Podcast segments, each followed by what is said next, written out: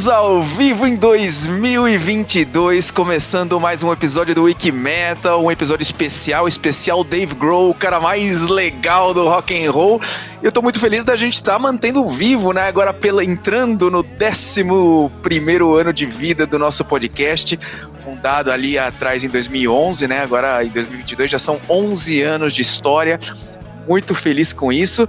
Eu, Daniel Dischler, juntamente com Nina Shimazumi, que está me acompanhando aqui. Nina, uma das maiores fãs de Dave Grohl, é o tema do nosso episódio.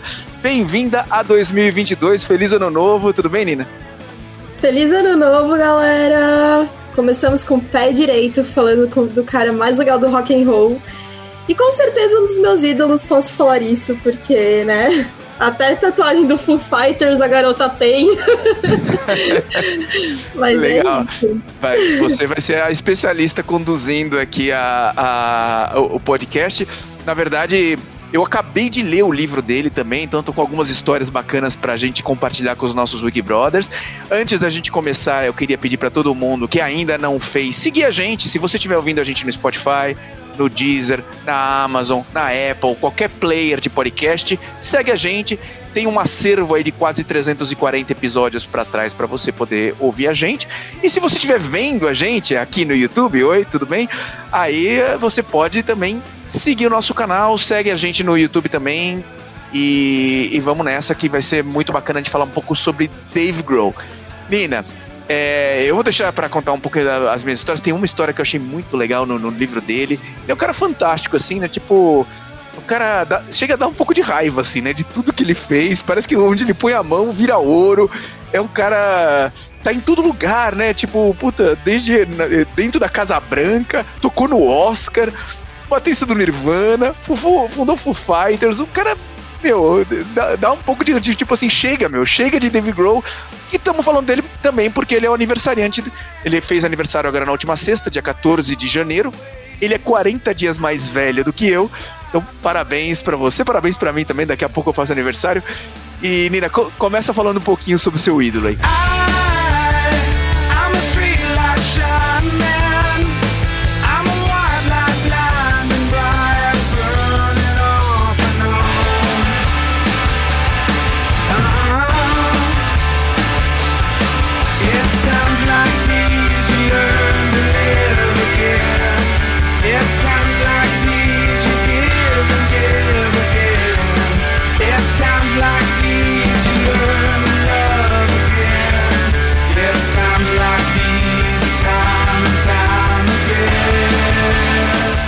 Meu Deus, será que eu dou conta de falar?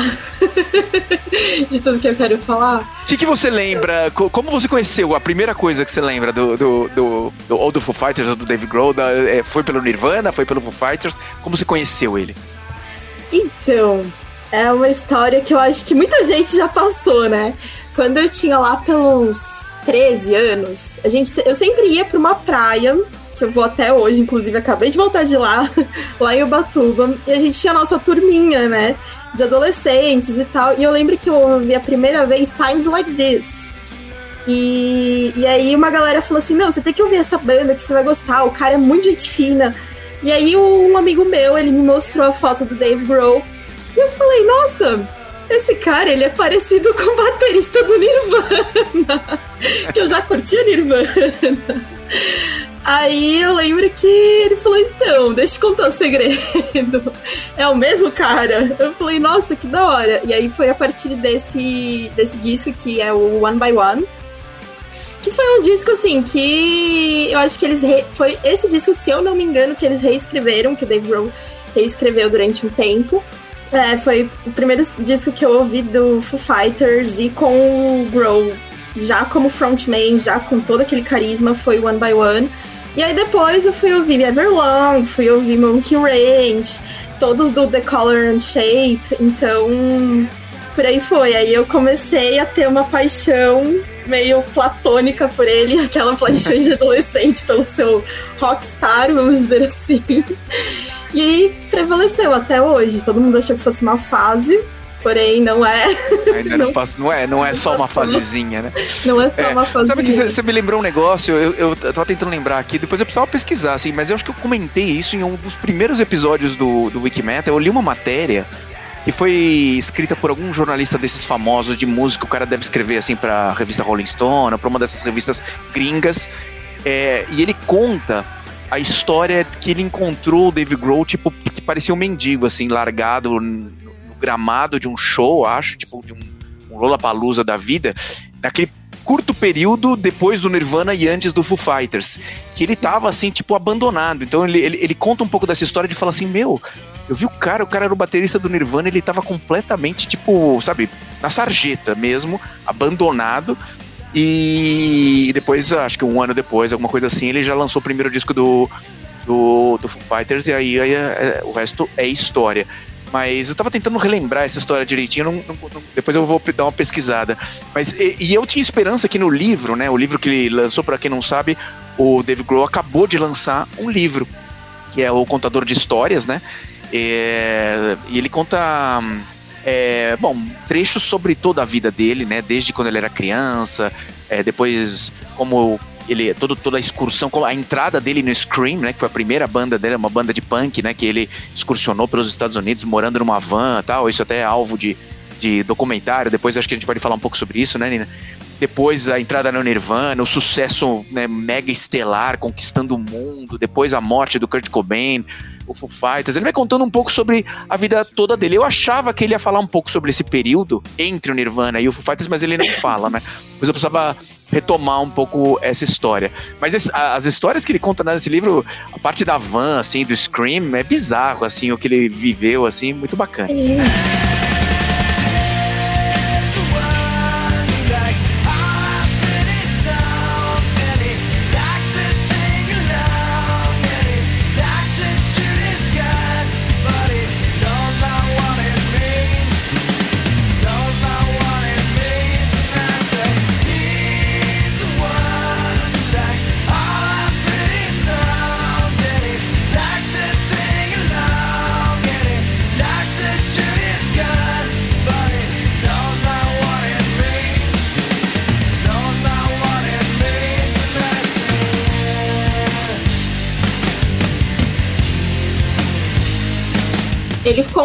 Também no What Drive Us, que é uma série que agora eu acho que tá disponível no Amazon Prime.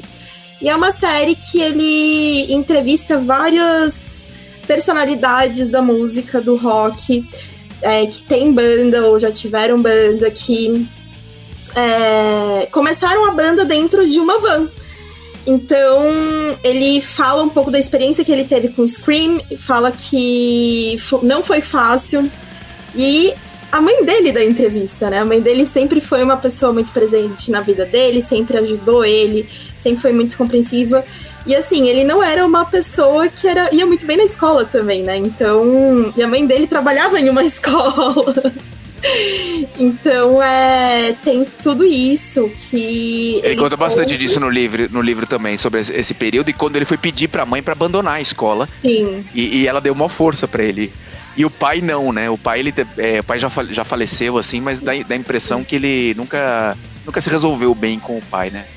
É, ele tinha suas desavenças com o pai dele, ele tentou, né, antes do pai, o pai dele ainda em vivo, ele tentou uma reconciliação também, mas nunca foi uma, aquela coisa muito calorosa de pai e filho.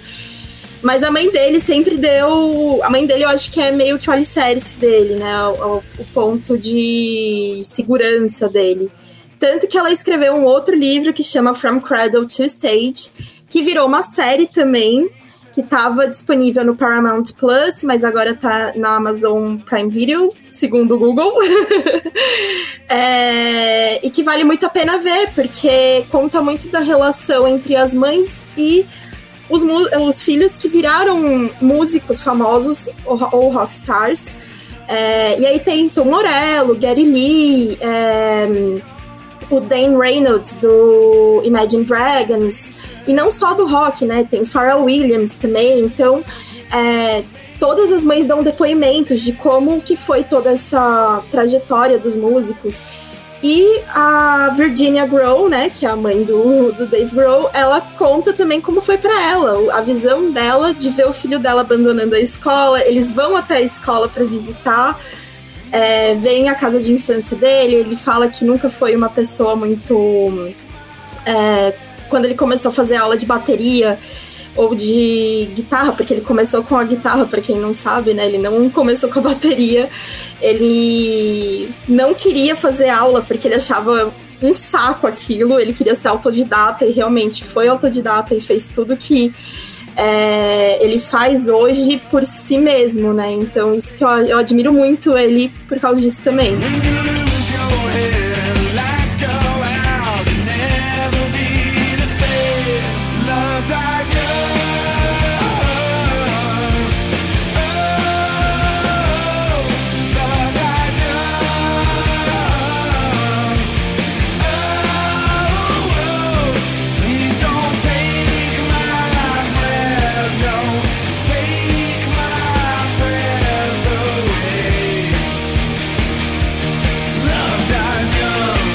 No livro ele, fala, ele conta bastante dessas histórias, conta o incentivo da mãe, o lance que ele montava bateria com almofadas na casa dele, não tinha dinheiro para ter uma bateria e estava com isso. A mãe, uma vez ele, ela ia, ele ia com ela quando era adolescente ainda num, num bar de jazz e a mãe incentivou e quando ele já estava tocando um pouquinho a tocar, porque as pessoas meio que subiam para fazer jam assim. Mas puta músico de jazz, e assim, a mãe, a mãe incentivou ele no palco, ele falando assim, puta, não sei tocar nada, vai ser uma vergonha. Mas isso ficou muito marcado. E no, mais pro final do livro ele conta quando ele trouxe a mãe pro palco num show do Foo Fighters desse estádio e o estádio inteiro cantou parabéns para ela, era aniversário dela. Então é um cara muito, realmente muito ligado à mãe. A história que eu queria contar desse livro, até escrevi um texto que tá no, no Wikimetal, se alguém quiser dar uma olhadinha é, sobre isso. É uma história que é, é ela não é tão curiosa, nem, nem engraçada, nem nada, mas é, é, ela ela monta um pouco, ela, ela remete um pouco a esse lance do que a gente fala do Dave Grohl ser um cara tão legal, assim, ou tão bacana, assim, porque eu acho que ele navega, assim, nas tribos, né, de uma forma muito fácil, né, então, assim, o Dave Grohl é metal? Não, nunca, não é, nenhuma das bandas dele nunca foi metal, né, mas ele escreve de um jeito e fala de um jeito e navega tanto no, no, no mundo do heavy metal, assim, falando assim, porra, sempre foi tanto fã de de Sepultura, a, a, a Black Sabbath, a, todos os clássicos e tudo. E aí ele conta a história no dia que, bem no comecinho ainda do Foo Fighters, 96, é, o Foo Fighters foi escalado de última hora para substituir o Korn num, num como é que chama? Num, num Ozfest, no Reino Unido, na Inglaterra, né?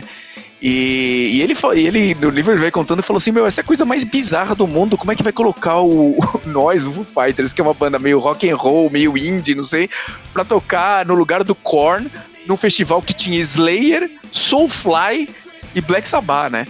Aí ele falou assim, pô, eu achei legal pra caramba, assim, que são todos meus ídolos, né, meu, ver o Tom Araya, ver o Tony Iommi, ver o Max Cavaleira, todo, eu sempre, né, fui fã de carteirinha de todos esses caras, mas outra coisa é colocar o Foo Fighters pra tocar pra esse público e ainda por cima escalaram depois do Pantera.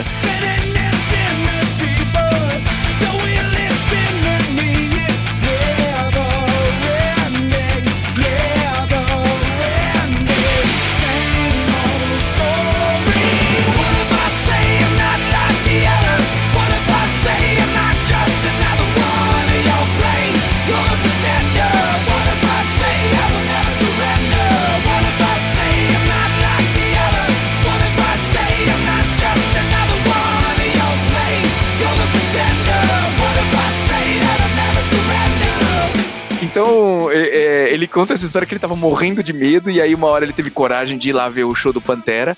Foi na lateral do palco para ver o Pantera.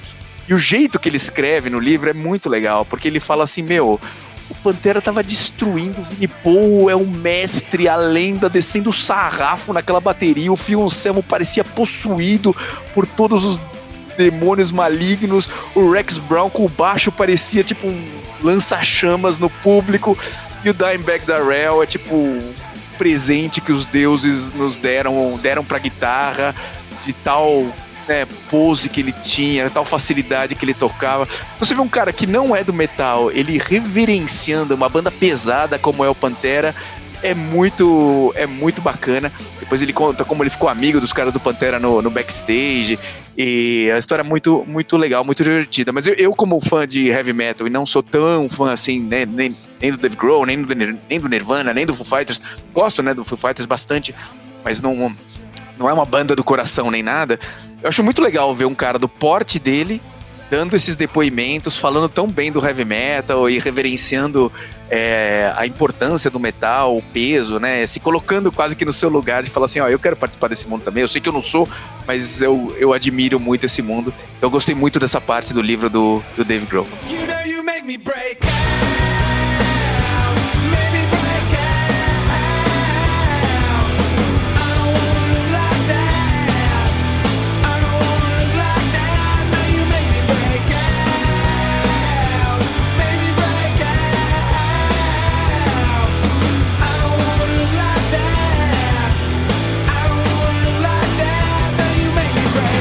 esse livro, ele começou escrever, ele fez uma conta de Instagram para compartilhar textos que ele estava fazendo durante a quarentena, porque ele falou assim: "Eu sou uma pessoa inquieta e o ócio tá me comendo solto, assim, não, não dá para ficar parado. Meu negócio é fazer turnê, sabe?"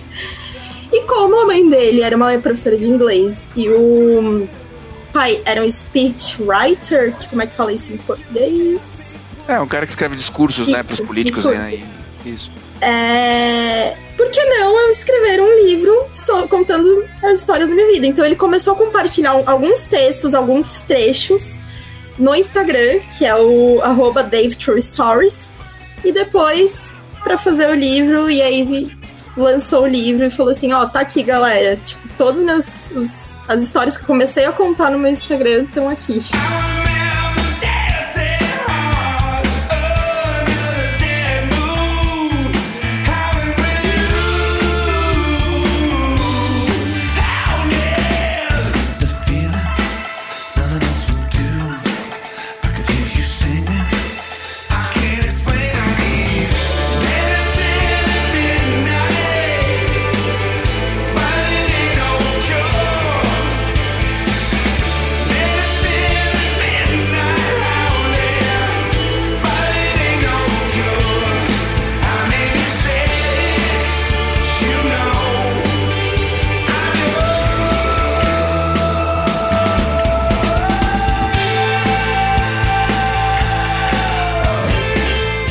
Muito legal, muito bacana. Ele conta a história também do dia que ele quebrou a, o, o, tornozelo, a, a, perna, assim, lá num show na Suécia. E, meu, dá uma aflição, assim, dele. Nossa, sim. De como foi aquilo lá. Tem vídeo disso aí também. E ele volta pro palco com a perna quebrada ainda, antes de ir pro hospital, antes de engessar, só para terminar o show. É bizarro, assim, bem legal. Não, ele fala, né, que pra ele foi muito. Ele não sentiu na hora. Pra ele é só, vamos lá. E aí depois, quando ele viu a perna dele, ele ficou, tá, peraí. Acho que não é vamos lá. e aí ele conta de uma conversa. Ele. Acho que uma entrevista que ele deu, ele conta de uma conversa que ele teve com o Hawkins, que é o baterista do Foo Fighters.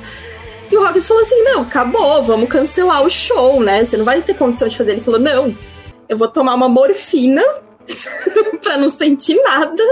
E bora lá, vamos fazer um show. aí ele ficou sentadinho lá tocando e terminou o show. E aí depois, o resto da turnê, ele não cancelou a turnê, mandou fazer aquele aquele trono, né? Do é, Foo, trono do Foo Fighters. E aí mandou ver na turnê inteira e brilhou como ele sempre brilha. Cumpriu os compromissos dele mesmo com a perna quebrada. E ele teve que operar a perna, né? Então. É. Foi animal. Não foi uma é. coisa muito simples.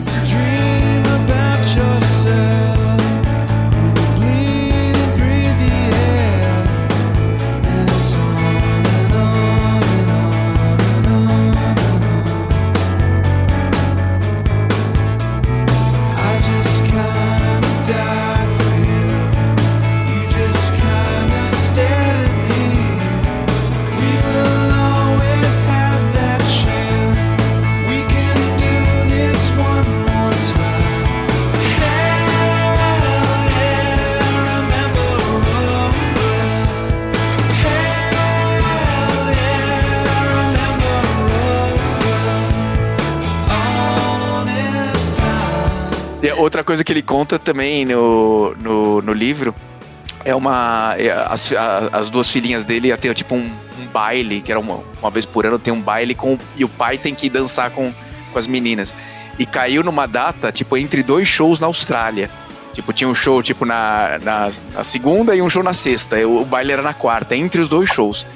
E ele pegou e tocou na segunda, pegou o avião, viajou assim 20 horas, 25 horas. Foi, chegou no dia do, do, do baile das meninas, foi, levou elas no baile pegou o avião de novo, mais 25 horas pra, pra ir pra Austrália. Então ele fez um bate-volta, assim, da Austrália para os Estados Unidos para ir num baile com as meninas. Assim. Ele é um Bem baita legal, assim. paizão, né? É, ele agora tá incentivando a carreira da filha mais velha, mais velha dele, né? A Violet, que inclusive já soltou, já participou de shows dele, já, sol, já mandou um cover do Nirvana, enfim. E, e, assim, e ele mostra esse lado pai dele também nos document, no documentário, pelo menos do From Cradle to Stage. Ele fala muito da relação que ele tem com as filhas dele, né? Então, é muito legal dele falar isso também no The Storyteller. É, muito legal. E, e ele, ele começa falando que a filha menor, não menor, a do meio, né, a Harper, ela tá querendo tocar bateria. Tava, ele começa contando essa história, que ela tá querendo aprender bateria, e ele, e ele falando assim, eu, eu, eu nunca tive aula, então não sei como ensinar, né? Então, é, é legal também as, as filhas indo por esse caminho. O que, que, você, que, que você recomenda pra gente ouvir, assim? A gente já, já veio ouvindo alguns sons aqui durante o nosso episódio, mas você como grande fã, que música você quer ouvir? Vixe, vamos lá, tem desse último álbum deles, a minha preferida Waiting on a War, que tá tocando em todas as rádios por aí, então recomendo essa.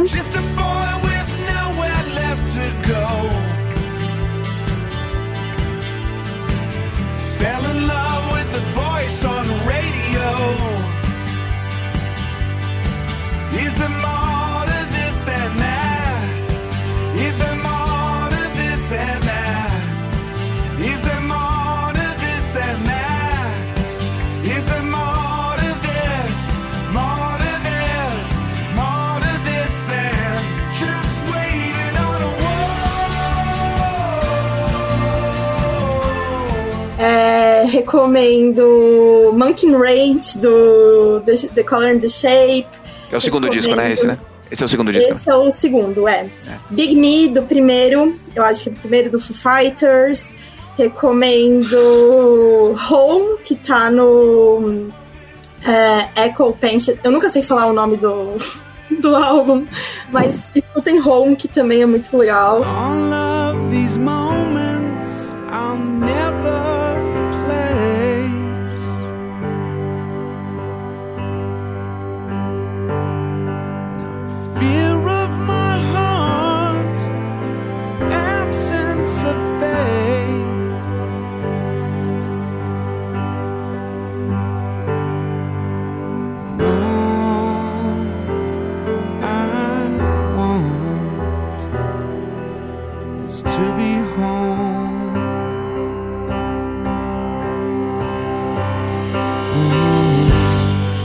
playlist, na verdade, que eu fiz pessoal, mas eu posso compartilhar, que é todo o lado B do Foo Fighters, que são as músicas que não são tão conhecidas.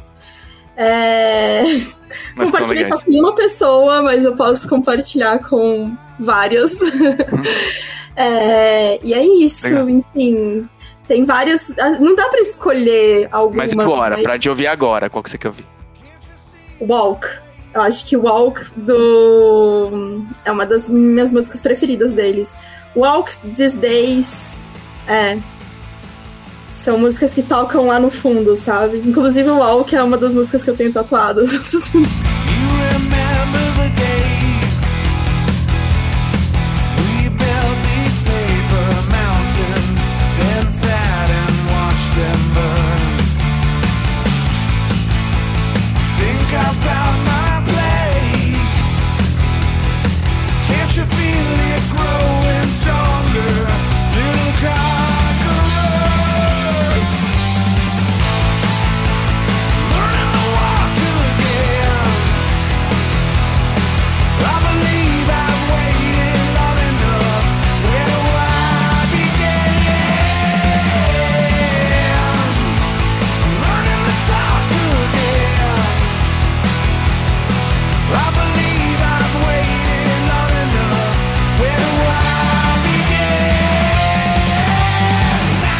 vamos lá. É tanta coisa, né, pra falar do, do David que é difícil deixar isso mais ou menos estruturado com começo, meio e fim, né?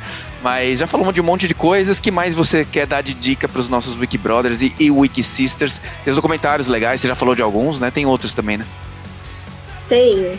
Pra quem não assistiu, esse é um documentário já um pouco mais antigo. Mas para quem não sabe, o Dave Grohl tem um estúdio no, na casa dele. E ele comprou uma mesa, que é uma relíquia para quem é, entende produção musical, enfim. Com certeza já deve ter visto esse documentário que chama Sound City, que era um estúdio é, em Los Angeles e que foram gravados vários álbuns icônicos nesse estúdio. Então, hoje a mesa do Sound City pertence ao Dave Grohl e ele fez um documentário que chama Sound City. Então, fica essa dica aí para quem ainda não viu.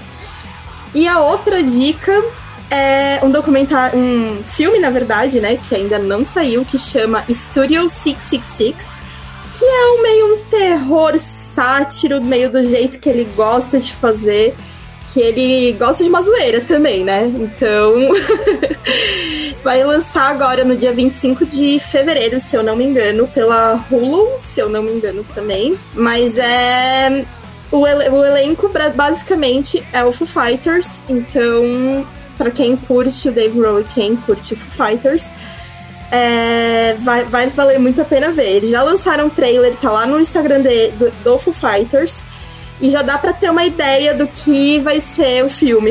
Então, ansioso.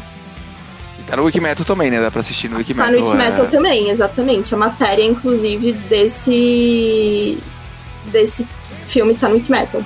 E tem participações especiais também, igual como o Lionel Richie, que tá nesse, nesse filme.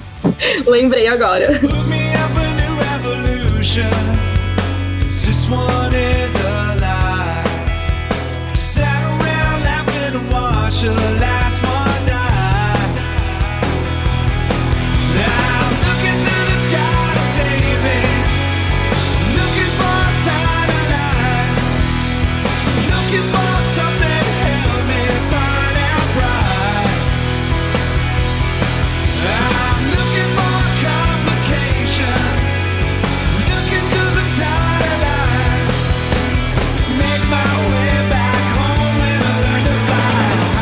vamos dar as nossas tradicionais dicas, né? Como a gente deu essa paradinha no final de ano, né, Nina? A gente acabou acumulando várias, várias dicas.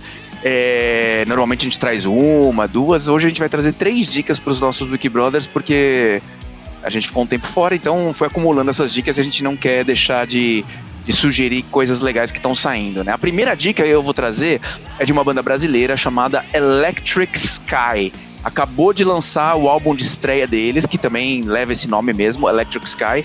Para quem é mais das antigas, vai lembrar da banda de thrash metal brasileira chamada Atômica, que tinha, é, bom, o, o, João Márcio no, no, na guitarra, o grande guitarrista, o Fábio Midgard e, e, e bom, e, e, outros integrantes do, do, do Atômica, que se juntaram com o Sandro Costa e o Sérgio Melo e gravaram esse disco Electric Sky, que é bem legal.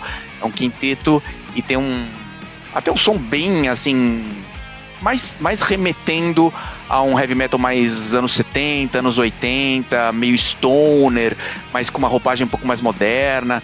Galera aí de São José dos Campos, tem um integrante que está em Chicago, mas eles conseguiram gravar é, o resultado da gravação foi enviado ao Maurício Serzósimo, que é um produtor, engenheiro de som fantástico. Já trabalhei com Paul McCartney, com Avery Levine, com Viper, com Skank, puta, com Emicida. O cara, meu, da primeira estirpe da música e saiu esse disco que está disponível no Spotify para ouvir Electric Sky. Vamos ouvir um trechinho de uma música que eu gostei demais que chama Life Ain't Easy.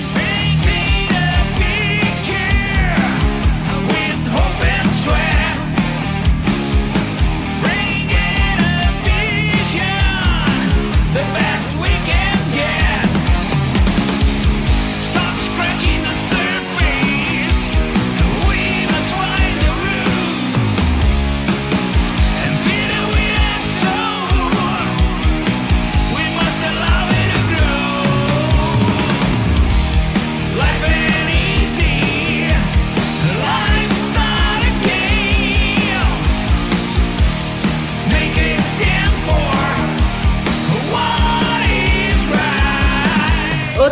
eu quero dar, Dani, é uma banda brasileira também, mas radicada em Las Vegas, que é o Claustrofobia, que acabou de lançar um novo single que chama Corrupted Self. E foi lançado pelo nosso selo, não é mesmo? Então. Exatamente. Vamos lá ouvir Corrupted Self. É... Claustrofobia é uma banda super legal, assim, tipo, pra quem gosta de metalzão, super pauleira. Então, vamos ouvir que tá, tá disponível em todas as plataformas digitais. E a gente vai deve lançar o disco agora em março, março, abril. Março deve sair talvez a versão digital, abril é, a versão física, vai ter umas surpresas aí, tipo, muito legais. Vai, o Claustro vem forte aí em 2022.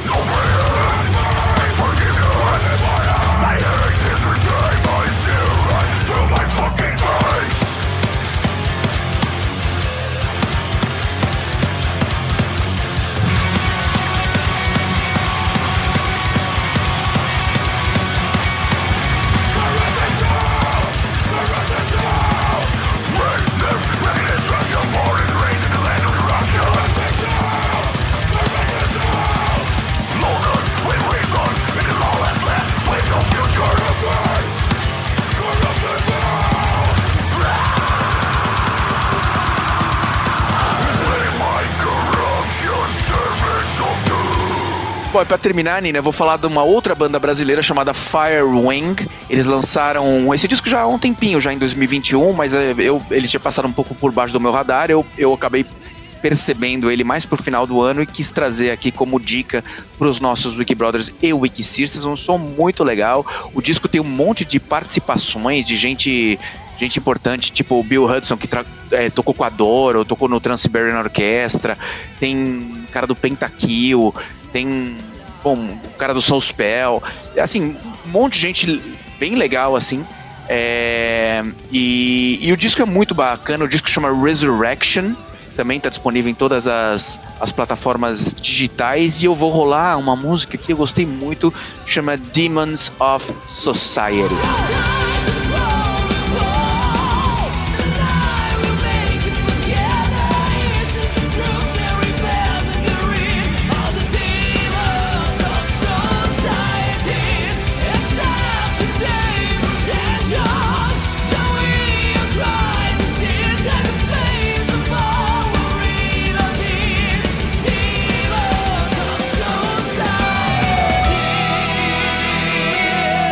Bom, depois dessas três dicas e depois de um episódio inteiro sobre Dave Bro, aniversariante do mês aí, acho que foi legal. Acho que a gente cumpriu bem, né, o papel de representar aqui o primeiro episódio desse 11 primeiro ano do Wikimetal, do nosso podcast, o podcast mais longevo do país.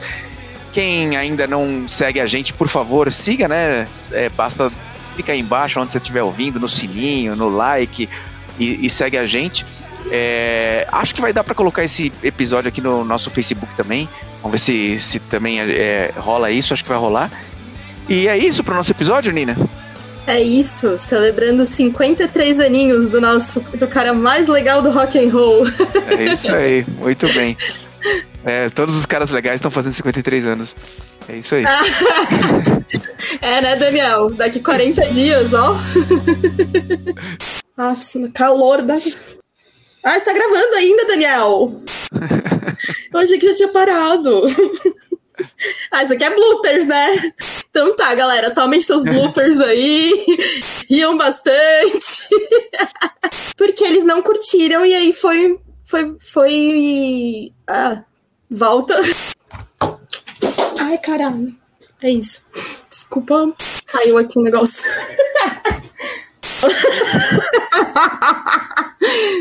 Wiki Metal! Wiki Metal! Wiki Metal! Wiki Metal! Wiki Metal!